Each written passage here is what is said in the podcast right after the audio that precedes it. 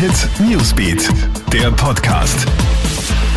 Hey, ich bin Michaela Mayer und das ist ein Update für den Freitagabend. Sensationeller Sieg für ÖSV-Ass Matthias Meyer. Der 29-jährige Kärntner gewinnt heute in Wengen die alpine Kombination.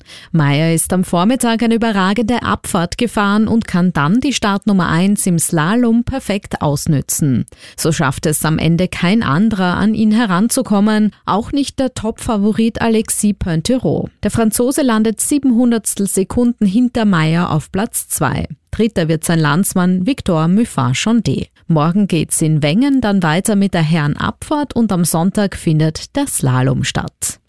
Nach dem Flammeninferno in einem Haus im weststeirischen Park mit drei Toten steht nun die Brandursache fest. Eine defekte elektrische Leitung hat das Feuer ausgelöst, wie die Polizei heute bekannt gibt. Es dürfte sich um alte Stromleitungen gehandelt haben. Bei dem Brand ist ja ein älteres Ehepaar ums Leben gekommen. Ob es sich beim dritten Opfer um die ungarische Pflegerin der beiden handelt, muss jetzt noch durch DNA-Untersuchungen bestätigt werden.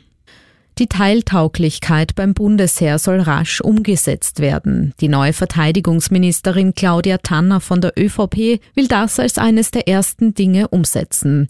Derzeit ist ja fast ein Drittel der jungen Männer untauglich.